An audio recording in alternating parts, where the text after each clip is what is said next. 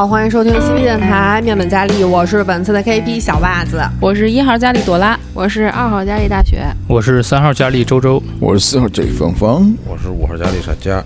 哎，我们终于终于终于把这个呃梦幻岛给跑完了。接下来呢，就是因为其实还有很多疑团在里边吧，对、嗯所以我们这一期呢专门是复盘的。啊、这个本儿我觉得跑的还行啊，反正没有人死，然后也没有人疯，除了这个嘉哥。给我们发个奖行吗？累死了。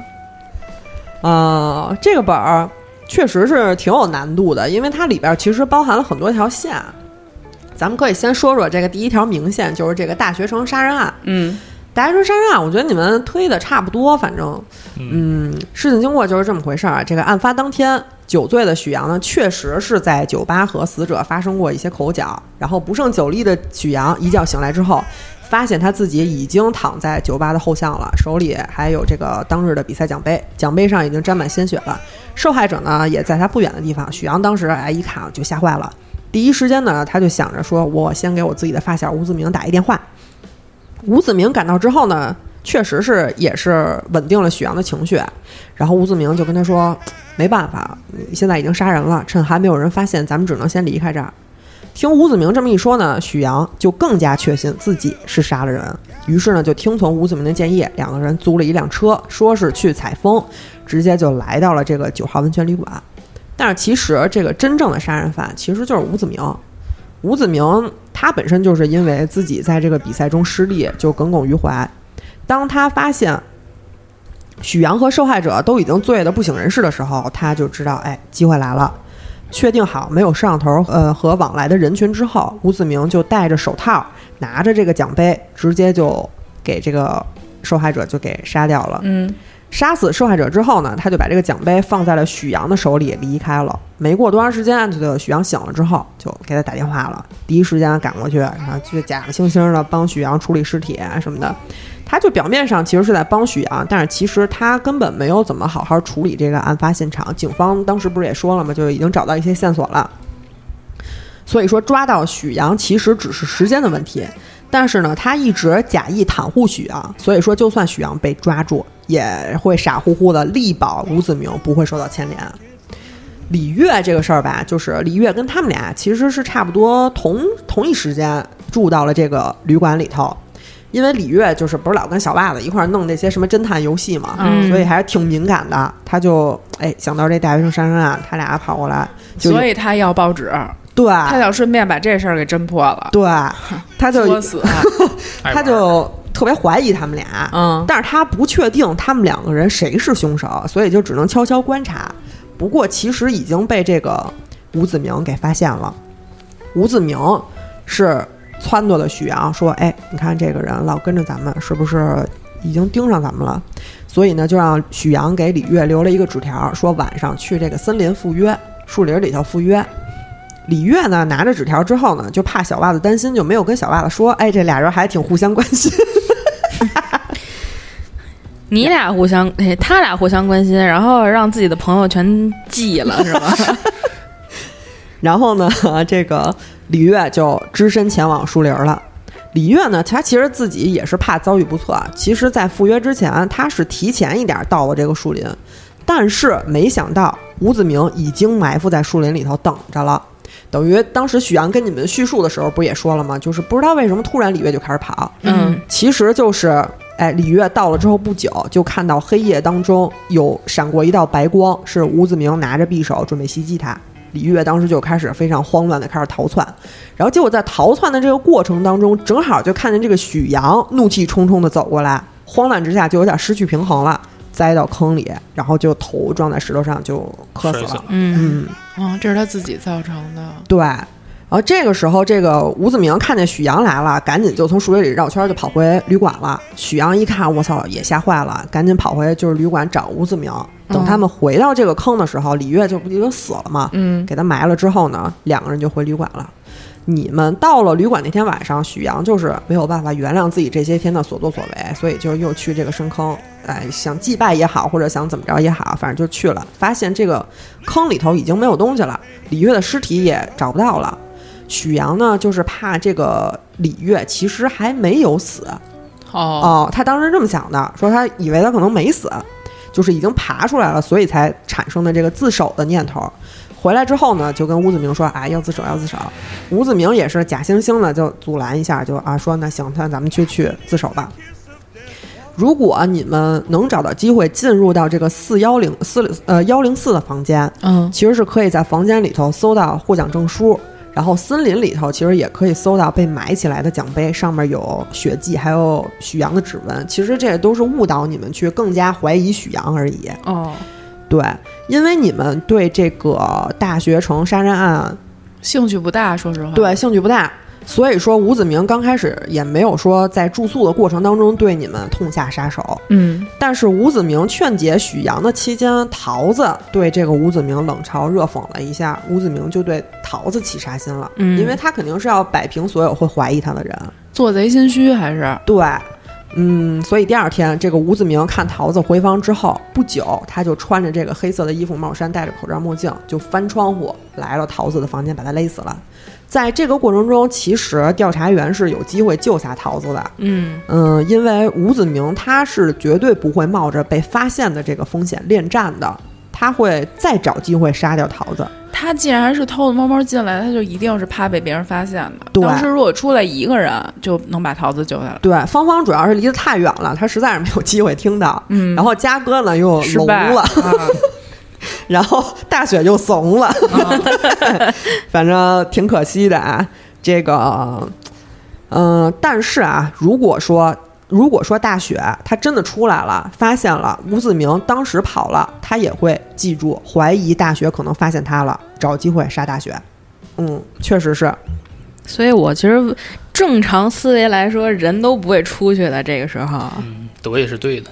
对。如果说要是三个人在一块儿，肯定对，会出去如果我是一壮汉，我可能也出去了。对，因为他因为就是那个就是你们在进房间的时候，其实我还很明显的提示过，就是有一个独立卫生间。其实你们当时如果要是三个人都跑进厕所啊，啊，啊其实是一个比较好的就是解题思路吧。嗯，嗯，最后如果你们可以分头秘密说服酒店里的其他人，就把吴泽明给控制住，最后出来的时候扭送公安局，首先你们就不会经历 那个被反锁这件事儿，对，然后出去扭送公安局之后呢，会获得一笔奖金。没有用，下回这卡也用不上了。这么优秀的我，咱们再说一下小袜子跟李月查案这个线吧。这个线等于说是，就是发现了一个开头，其实根本没有深入进去。因为桃子死了，你怎么深入啊？对，这个事儿呢，就是小袜子呢特别沉迷于这个侦探游戏嘛，喜欢推理和探案。几年前他就已经开始关注红山精神疗养院这个病人失踪案了。嗯然后跟这个李月约定说，以这个私家侦探的身份深入调查这个案件。呃，小袜子当时是以帮助精神病院做宣传网站的这个名义，先做了一些私人调查。然后你们不是就是也听到他那个录音了吗？也看到他那个本儿了。嗯，他发现资助精神病院的赞助商，也就是桃子就职的这个伯利恒出版社，啊，就发现这条线索了。长期的深入调查也没有白费，就是在他做出版社调背调的时候，他跟桃子认识了。然后他就把这个目光集中在了桃子身上，他觉得这个女的很有可能是这个案件的突破口。嗯而有一天呢，小袜子的这个邮箱就莫名其妙收到了这个梦幻岛的模组，哎，看了看，发现不是有这个失踪这个信息吗？觉得可能跟这个疗养院有一些相似之处，都是莫名其妙有人失踪，他就更怀疑这两者之间是不是有什么联系。然后，其实小袜子是主动发的这个朋友圈，就是想试探一下桃子会不会愿意来参加。嗯，结果这个桃子果然联系他了，说想要旁观这个跑团，然后小袜子对他的怀疑就更深了。但是小袜子受到这个模组，它是一个残缺的模组嘛，呃，小袜子呢也搜索了相关内容，哎，你们也看到了他搜的那些东西，就是说之前不是有一本同名禁书嘛，嗯然后小袜子也想办法联系到了作者，但是这个作者说啊，不能告诉他书的内容，因为作者本身也记不清了。小袜子就很无奈，只能说走一步看一步，看看是不是能在跑的过程当中得到什么灵感，进一步发现这个红山精神病院的真相，然后也可以看看桃子是不是会露出什么马脚。这桃子的身上也确实是隐藏了一个惊天的秘密。嗯，这个 NPC 死的确实是有点可惜，因为桃子出乎 KP 的意料。对，因为在桃子的身上其实有很多线索，就是其实朵拉和周周晕倒呢，是我从你们的卡里挑出来的比较适合啊 当植物人儿的人。技能比较适合。对对对，而且就是我我把所有会这个神秘学的都留在外头了。其实主要就是为了从桃子这知道消息之后给你们传消息。天选，你知道吗？就是你把他们几个留外了，大雪是没法儿去阻拦那俩人随便瞎想的。然后我们俩在里边儿，我们俩聪明啊，还能活下来了。真的，嘉哥真绝了！我想吃，我想吃炒肝儿，还跳都让人打成那，说干他呀，老板！一 v 五，也不能说是嘉哥吧，其实是小王。这个桃子的身上呢，确实是有一个惊天秘密。啊嗯，桃子年轻的时候是特别沉迷于神秘学的，他加入了一个供奉奈亚拉托提普的一个邪教组织。哇，可真敢加入啊！对，但是没想到最终呢，他自己却要成为这个祭品，他要被奈亚拉托提普的化身吃掉，也就是朵拉跟周周在本儿里见的那吃的那个怪物。嗯对，其实就是化身。就在这个命悬一线的时候，桃子就跟这个邪教徒提出了一个条件，他说：“我可以定期带祭品过来献祭，而祭品的来源其实就是这个精神病院的病人。”嗯，啊，就是拿别人的血肉和灵魂代替他自己。他呢，就以这个赞助方代表的身份贿赂了疗养院的负责人，把这些治不好的病人就作为祭品，呃，就是成为这个献祭的材料。按照邪教徒的要求，定期送去两个人，把这两个人关在郊区的仓库里，凌晨的时候再放出来。这个过程当中，有一个病人会产生极度饥饿的感觉，然后把另一个病人就是给撕撕咬，直到对方毙命。活下来的这个病人就基本上他本来就是疯子了，疯上加疯了，也看不出来什么。对，所以就这个献祭过程就被称为双子。呃，但是这个小桃儿一天天长大了，桃子就觉得说，哎呀，我干这么多坏事儿对孩子没有好处，就是说可能是想给小孩积积福报吧。刚觉得自己干坏事儿是吧？然后他就跟这个邪教说：“我不干了，我要离开这个邪教。那人家能同意吗？”呃，对啊，人家肯定不同意啊，所以这个双子献祭就降临在了小桃的身上。就是在你们跑团的这个呃两三个月前左右吧，嗯，这个无辜的小桃就被教徒给骗走了，进行了这个双子献祭你。把这孩子还我行吗？当时小桃的这个尸体被发现的时候，已经被啃的没剩什么了。因为这个案件太离谱了，警方就对外宣称说孩子被绑架后撕票了。但是这个呃桃子他一看见这个尸体，立刻就明白是怎么回事儿了，他就知道肯定是这个邪教徒干的。然后桃子对这件事儿也是一直没有办法释怀，就每天以泪洗面，因为这个精神状态也不太好，丈夫也跟她离婚了。恍惚之中呢，他就曾经想起来以前这个他们出版出版集团出版过一本叫做《梦幻岛》的书。嗯让大学给猜着了。啊，对，虽然说这个书已经被销毁了，但是他，嗯、就是依稀记得一点儿剧情，嗯可能是跟他的这个遭遇是有点相似的。当天晚上呢，他就做了一个梦，然后他耳边就出现了一个小女孩的声音，就跟他说：“梦幻岛是所有失落的孩子的最终归宿。”而第二天一早，他的邮箱里就莫名其妙出现了一份儿名为《梦幻岛》的这个残缺的模组。这个模组跟他看以前看过的这个小说，哎，很像，可能就是由那本禁书改编过来的。那就是说，这模组是他匿名发给袜子的。哎，对，这个里头其实还那挺那什么的，因为桃子收到这个模组之后，他不知道怎么办好，就突然想起来小袜子经常组织跑团，嗯，然后呢，就动用了一些高级黑客的关系，就把这个模组发到了小袜子的邮箱里，就想看看有没有机会可以了解到背后的真相，找想找自己的闺女嘛。嗯呃，如果说你们把就是呃检查桃子的尸体，其实可以发现她身上有很多呃啃咬的痕迹，就是以前那个呃邪教徒准备献祭她的时候造成的，嗯，就在她身上。呃，如果能把桃子救下，他的态度会有很大的转变，他就不会那么冷冰冰的了，就是也会直接跟调查员坦白以前发生的这些事儿，会主动给调查员看他身上有这些咬傻。家到最后也没让他张了嘴，而且桃子其实也会提出自首，嗯，而且这个桃子他是会帮助调查员联系这个原书作者的，哦，他是编辑，对，因为这个原书作者本身跟他就认识嘛，嗯，拿小袜子电话打肯定没什么用啊，小袜子啥也不是。然后桃子要是打的话，哎，这个作者就会回忆起一段书里的段落，其实就是艾德里安在井里的那段经历，就是这个其实就是为了给大家加深一下对井的这个印象。是，所以我们最后做决定特别难，因为我们没有这段线索。对，就是这个信息，其实如果要是传递给呃植物人儿，呃，就可以帮助他们逃离孤儿院。我当时玩的时候，在那儿我都想我死了算了。我知道去幺零五就是一定是一特别烂的办法，就是肯定会死。然后那时候我就已经不想跑了，因为你你真的不知道还能有什么能让你出去。啊，他俩如果要去幺零五的话，就有一个人会变得很饿，是吧？嗯，对，一般都是过幸运嘛，我会把周周吃了。啊，对，差不多。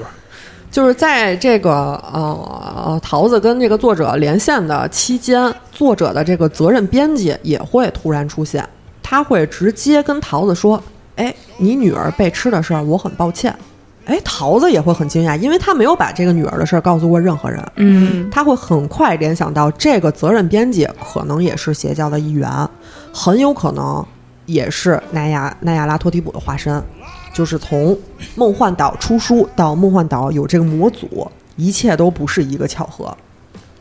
少了不少剧情啊。对不过还行，跑团肯定会遗漏剧情的。对，然后那个咱们再说一下这个很关键的这个线，就是梦幻岛的线啊。这个线基本上周周跟朵拉已经推了一个七七八八，差不多了。唉，就是这个梦幻岛在一九四一年轰炸就遭到破坏了，艾德里安跟朱米呢就给困在那个幺零五了，就是两个人只能以这个相互拥抱的姿势相互取暖。面对这个恐惧和饥饿，朱米坚持不住死了。临死之前，他就让艾德里安把他给吃了，继续活下去。这朱米是个什么玩意儿啊？朱米是奈阿拉托提普的一个化身，那他这么做的目的就是为了引起这个献祭的呃仪式。对，嗯、那那个王宇飞就是呃朱米，对 穿越过去，因为他被吃了，所以他魂穿了。对，反正挺刺激的。所以他一直找哥哥，找的就是强纳森，就是艾德里安，对是吗？呃，对，嗯，为什么要找这个强纳森？其实他是有一个就是背景故事，但是这个故事不会是在不会在这个咱们跑团的过程当中出现的。就是埃德里安呢，他是生于一个和神秘学有关的家庭，但是他本人因为在战火中失去双亲了嘛，他自己是不知道的遗落的王子，啊，对对，可以这么理解啊，有身份有背景呗。对，因为他自己本身也不知道，所以在这个团本里是根本不会出现的。啊、但是就是为了让这个故事比较合理，有这么一个设定啊。他来到这个孤儿院之后呢，他就遇见了朱米。朱米他不是本身就是奈亚拉托提普的化身吗？嗯嗯、因为被这个艾德里安神秘的家族血液吸引，所以一直就追在他身边。就是他莫名其妙的就认定艾德里安是他的双胞胎哥哥，然后跟艾德里安形影不离。好家伙，不不能是阿萨托斯吧？果然是这个高冷男神和小跟班儿啊。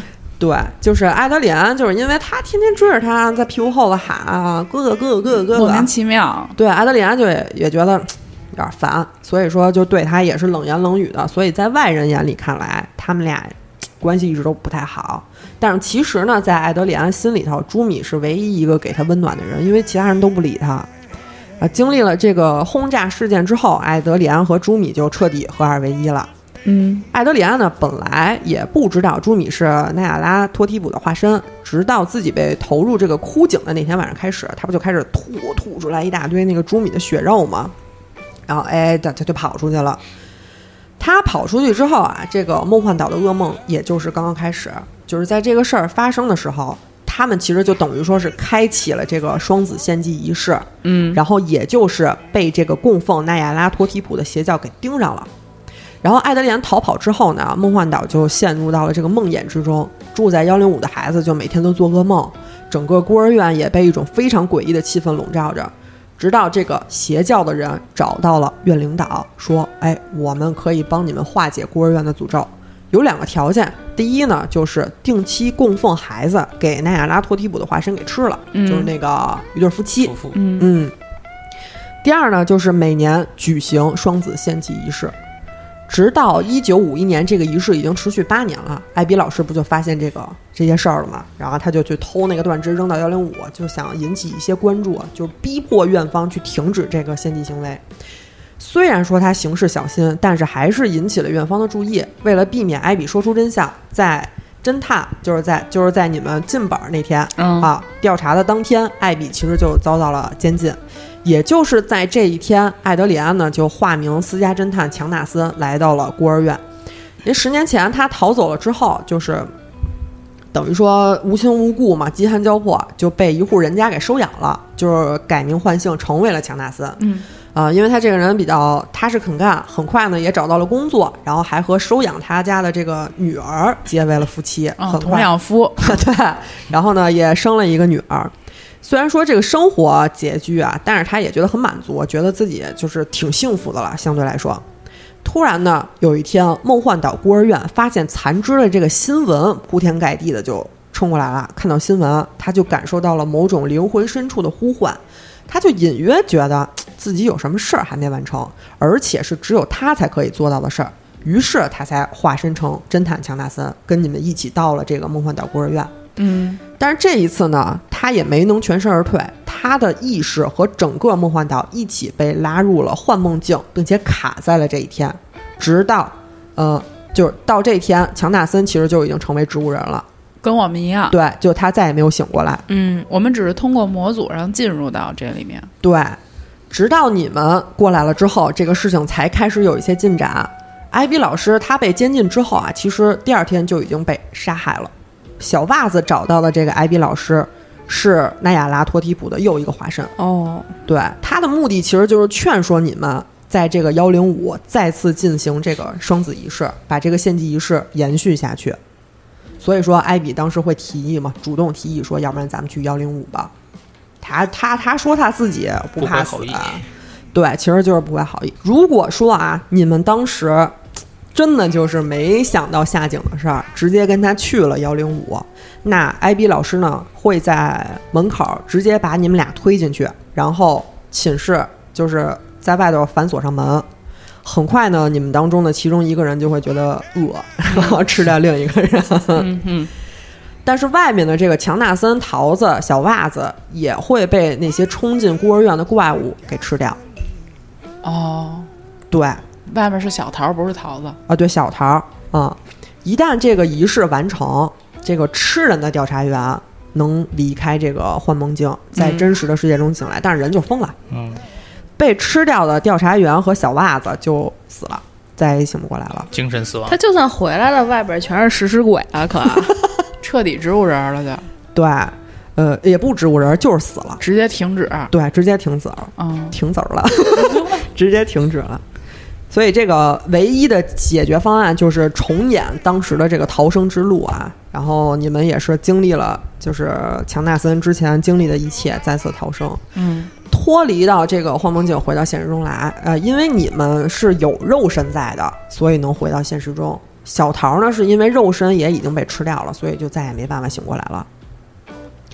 这个王宇飞其实就是隐藏彩蛋嘛，嗯这个朱米，嗯嗯，对，嗯，这个里边还会有一个剧情，就是说，如果说能把桃子救下来，然后再去到二零二房间看母女的时候，桃子呢会在恍惚中把这个被咬的王宇飞当成自己的孩子。哦，嗯、因为小桃不是也被啃了吗？嗯王宇飞身上也有一些咬痕，他就恍惚的把王宇飞当成自己的孩子，然后天天守在他身边儿。但是呢，因为执念太深，在朵子和周周醒过来的那天，他会杀掉王宇飞的妈妈，直接把王宇飞据为己有。怎么破解这个事儿呢？就是拿朵子手里拿着的那个小桃和桃子的那个吊坠吊坠儿，就是给这个桃子看，才能唤唤醒他对女儿的一个真实记忆，嗯放下这个执念。但是也是他杀了那个母亲之后是吗？对，行吧，对他杀母亲，其实就是用你们在抽屉里发现那个安眠药。给杀了。其实说实话，他也没干什么好事儿，他死了也也不亏他的。嗯，你不是他干不干好事儿，是他什么时候死这个事儿。他晚死比早死强，因为我们在里边就可难受啊。哦，没事儿，你们他是该死，就那你最起码把消息传给我们，你们再给他弄死，对不对？那，不知道啊。那万一要是真是按照这个情况的话，那那那个王宇飞他妈不就死了吗？对，王宇飞他妈就死了，然后王宇飞他妈不是什么重要人物，这桃子是绝对重要人物，他第一个出场的 NPC 呀、对，没事儿，反正你们不是出来了吗？嗯，就仗着我们俩机灵。不过啊，不过就算说这个桃子最后能和你们一起离开这儿，他最后的结局也是自杀。就是他爱死不死，啊反正不管他在本儿里死的，嗯还是怎么着，我最后肯定让他死。嗯，哦，他这有一颗正义之魂，确实该死。该死嗯然后你们在井里分岔路看到少男少女，就是也说的挺对的，就是阿德里安和朱米的化身。嗯，嗯，剩下的两条路的这个结局我也跟你们讲过了，所以说这个整个的故事的源头都是在于一次精心的安排之下，一个看似偶然开启的这个双子仪式。这个仪式持续了很多年，是不是还会继续，我们也不太清楚。呃，奈亚拉托提普的化身肯定还会继续引诱别人为他献祭，所以呢，只要还有那些愿意为了保全自己牺牲别人血肉的人，这个仪式应该就会一直持续下去。反正最可怕的永远不是这些灵异事件，而是复杂的人心吧。然后克苏鲁永远都没有完结，对，还有什么其他问题吗？关于这个吧？没了，都讲清楚了。嗯嗯，讲的挺细的。行，那我们这个本儿就算彻底完结了。然后我们现在正在准备新的团，下一次开团的时间呢，嗯、就是大家能听到的时间应该是在十月份的时候。嗯，下次 KP 就又换了。对，下次我们预定的 KP 是朵拉拉，朵姐，嗯，我让你们死的很惨。把这几个本儿里的怨念都发泄出来。啊、那今天节目就到这儿吧。私信主播或搜索 S E P B Y R D L 二零二一，可以加入粉丝群和主播交流。我们下期节目再见。拜拜。哎。